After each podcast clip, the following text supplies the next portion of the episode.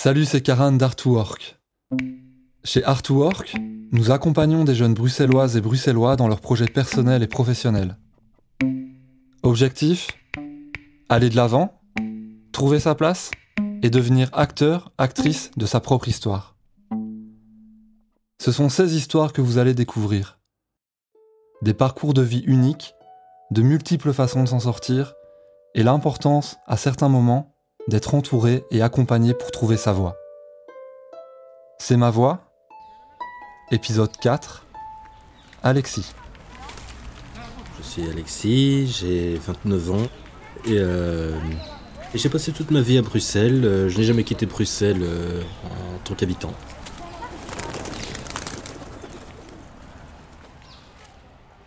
Mon père quelqu'un de très flegmatique avec un sens de l'humour très prononcé. C'est pas quelqu'un qui, qui va mettre la pression à, mort sur quoi que ce soit en disant maintenant tu fais ci ou tu sors de chez moi. C'est quelqu'un de très ouvert d'esprit sur qui j'ai toujours pu me reposer en fait. Ma mère c'est une femme euh, adorable, euh, très aimante. Donc euh, on peut vraiment dire que j'ai eu beaucoup de chance de, de tomber dans une famille qui est, qui est vraiment très chouette.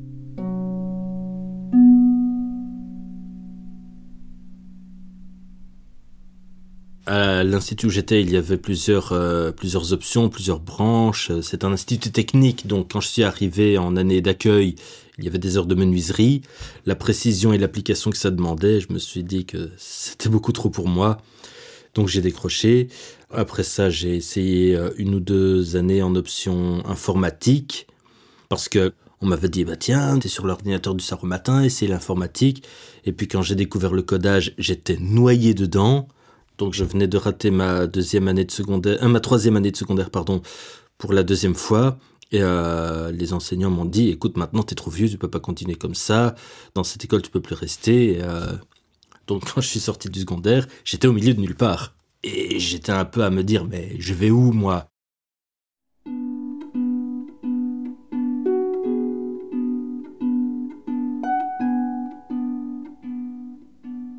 Et à partir de là, bah, j'ai été m'inscrire à Actiris qui n'ont été vraiment d'aucune aide parce que c'était bon bah il faut chercher du travail monsieur hein, et vous allez pas m'aider. Bah non il faut chercher euh, je me souviens avoir fait un, tour euh, à euh, Bruxelles métier ou un truc comme ça je ne sais plus exactement euh, le nom de l'organisme. Ça ne m'a pas aidé plus que ça parce que c'était vraiment moi qui devais qui devais chercher mais je ne savais même pas ce que je voulais faire. Et de 2012 à 2019, ça a été le vide absolu au niveau professionnel. Je peinais vraiment à trouver quelque chose qui me plaisait.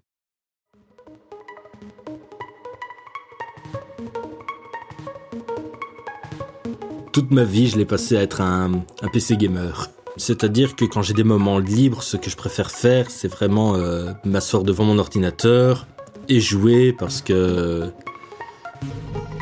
c'est avant tout un moyen de passer le temps pour moi. C'est presque devenu une drogue dans le sens où, euh, par exemple, il y avait des jeux de, de type construction, notamment quand j'ai découvert Minecraft. Littéralement, on construisait son propre monde et moi j'étais époustouflé par les possibilités que ça donnait. Donc ça a été un jeu sur lequel j'ai dû passer des centaines d'heures. C'était un jeu absolument euh, formidable.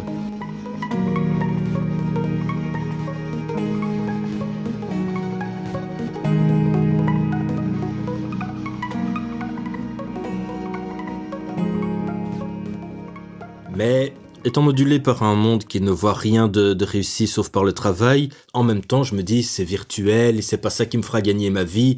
Donc il y a très vite un, coup de frein qui est mis en me disant ouais, bon c'est bien gentil tout ça mais ça, ça ne fait pas avancer mon schmilblick au niveau professionnel.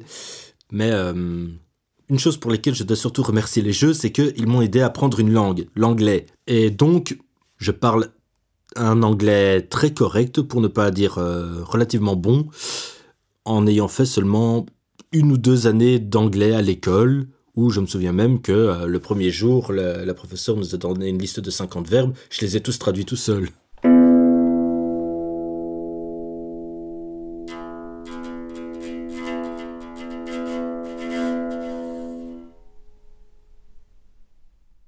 Et puis euh, en 2019, ma mère et ma sœur ont beaucoup insisté pour que j'aille au, salon de l'emploi à Tour et Taxi. Et euh, je dois avouer que je n'étais pas plus motivé que ça, mais à force d'insistance, elles ont réussi à me convaincre. C'est là que j'ai rencontré euh, quelqu'un de Nice to Meet You.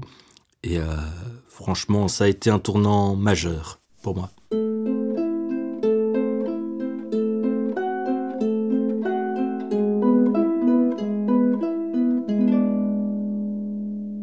Il y avait un accompagnement prolongé et la partie la plus importante, c'était vraiment découverte de soi, trouver les métiers qui nous plaisaient. Par exemple, euh, moi, deux choses qui étaient ressorties, c'était euh, l'acting, donc la comédie, etc. Et euh, l'autre, c'était la logistique. Pour la logistique, mon référent Meet You, il a repéré Artwork. J'ai regardé un peu le site, j'ai regardé ce qu'il faisait, je me suis dit, mais pourquoi pas après tout C'est aussi de la réinsertion professionnelle comme le font Meet You. Sauf que là, ça dure sur un an, on touche un vrai salaire, on acquiert une vraie expérience sur le terrain. Donc, dans l'ensemble, Artwork, c'était la solution qu'il me fallait avec un grand la. Artwork, ça tourne surtout autour de la logistique dans l'événementiel. On aide aussi parfois pour des, trucs plus petits, comme par exemple le premier mois que j'ai fait, et ça a été une assez grande source de fierté pour moi, je dois avouer. On a construit euh, la piscine du projet Flow, donc une piscine à ciel ouvert à Anderlecht. Quand j'ai vu cette piscine fin prête et les gens qui allaient nager dedans pour la première fois, ça a été vraiment une grande source de fierté pour moi de me dire j'ai participé à tout ça. Je regardais les trucs, je me disais c'est moi qui ai monté, ça c'est moi qui ai fait, etc. Je me souvenais aussi de l'état des lieux avant d'arriver, parce que quand, quand je suis arrivé sur place, il y avait juste une chape de béton qui était posée au sol et rien autour. Donc de me dire que en l'espace d'un mois, toute cette structure avait été construite. C'était, assez impressionnant. Donc, euh, c'est vraiment le genre de gros projet qui, qui sonne vraiment comme de vrais accomplissements.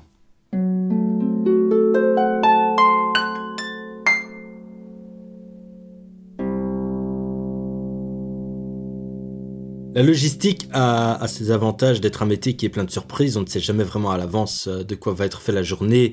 Et je dois avouer que c'est un aspect intéressant du métier. Mais il y a parfois où les journées peuvent être très dures, très difficiles. Et donc, euh, je me dis, mais est-ce que je suis vraiment prêt à faire des, horaires pareils? Donc, euh, pour l'instant, je regarde, j'observe et je n'ai pas vraiment encore de plan précis. Mais je sens que j'avance en fait. On ne peut pas dire ça autrement. Je sens que j'avance en me disant ça j'ai envie de faire, ça j'ai envie de pas faire, ça je laisse de côté parce qu'il y a beaucoup de, points au final qui, sont importants. Un truc que j'ai appris chez Nice to Meet You et chez Artwork, c'est que ceux qui n'ont pas de diplôme et qui se disent ouais mais je dois faire des études sinon je n'arriverai à rien, c'est totalement faux. Le plus important, c'est ce que vous êtes capable de faire. Je suis un exemple parce que malgré un trou énorme dans mon CV parce que pendant 8 ans, je n'ai rien fait dans un cadre exclusivement professionnel, mais tout ce que j'ai fait dans ma vie, au final, toutes les occasions où j'ai donné un coup de main pour faire des déménagements, où un gars m'a dit ouais mais dis euh, le mon programme là Word je sais pas m'en servir, est-ce que tu peux me donner un coup de main? Ce... Même cette occasion où euh, un gars créait son système de jeu de rôle et où je lui ai dit ce point de règle tu bloques, donne-moi ça je vais m'en occuper et je lui ai rendu le machin, il était super content. Tout ce qu'on a fait, même hors du cadre professionnel, peut être des expériences, des compétences qui peuvent être mises sur un CV. Donc ça, c'est une première chose. La deuxième que je dirais, c'est à tenter quelque chose, on a toujours le risque d'avoir un échec. Mais ne rien essayer, c'est un échec d'office. Donc, plutôt que de ne rien tenter en se disant de toute façon j'ai pas mes chances, essayez ça peut tout changer.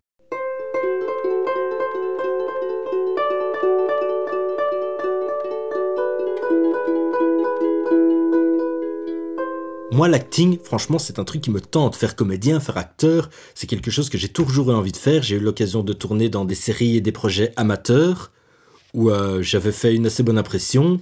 Et euh, être un acteur comique qui permette aux gens d'aller mieux en leur permettant de rire. Ça, ce serait vraiment mon travail de rêve. Et il y a des films que je connais d'un bout à l'autre et dont je peux retranscrire l'entièreté du script en décrivant les scènes, en faisant la voix des personnages, leurs intonations et la totalité de leurs dialogues pratiquement, parce que la perfection n'existe pas, mais pratiquement sans erreur. Et je connais une bonne vingtaine de films comme ça. C'est un petit talent dont je suis assez fier, mais euh, voilà, pour l'instant, c'est que je ne ai pas encore trouvé beaucoup d'utilité.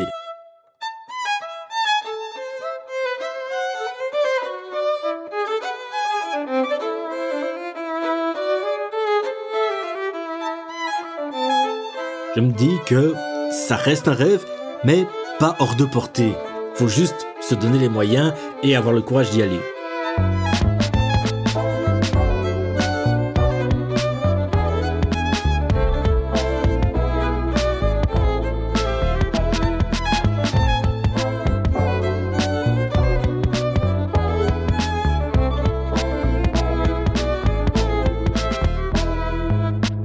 Un grand merci à Alexis de nous avoir partagé son histoire. C'est ma voix est un podcast d'Artwork. Réalisation et montage, Anna. Prise de son et mixage, David du studio Kilohertz Club. Coordination, Karan. Pour nous contacter ou en savoir plus sur nos trajets d'accompagnement, rendez-vous sur artwork.be et nos réseaux. C'est bon de vous voir. Qui aurait pu croire? Ce podcast a été réalisé avec l'aide de la Fédération Wallonie-Bruxelles Service Général de la Création Artistique et du Fonds Creative Brussels hébergé par la Fondation Roi Baudouin.